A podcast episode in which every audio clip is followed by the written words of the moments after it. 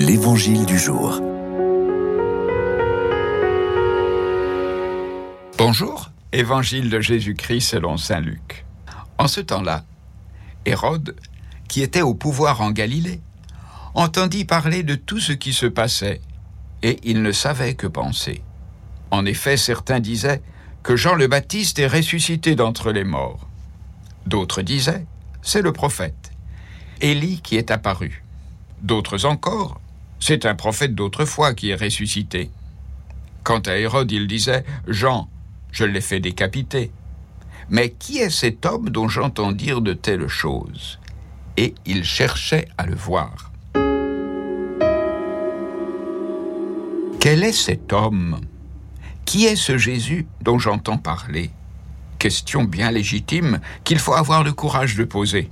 Ainsi je pourrais entendre ce que l'autre peut me dire de lui, et je pourrais avoir chance de sortir des images toutes faites que je porte en moi, accepter de me laisser surprendre par le tout autre.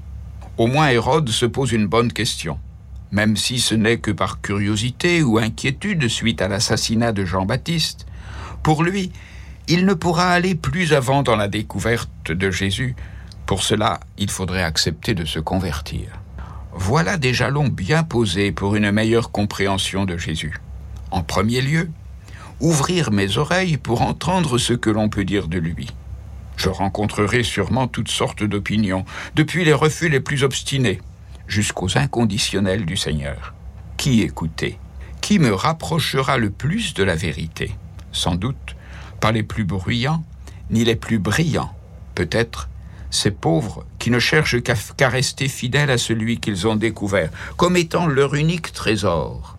Ils sont tout donnés, marchant à sa suite. Il en est même qui sont prêts à risquer leur vie pour lui, témoins plus par leur vie que par leurs mots.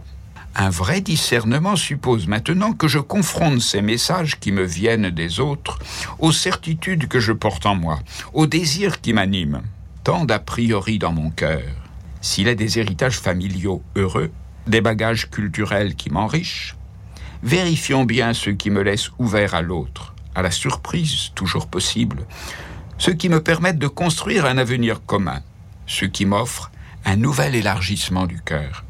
C'est une mise en route que me propose Jésus, une lente marche avec lui, me laissant instruire au fil de ma vie, tantôt par des rencontres risquées, avec ceux qui me paraissent étrangers, tantôt par des gestes de partage, d'amour gratuit.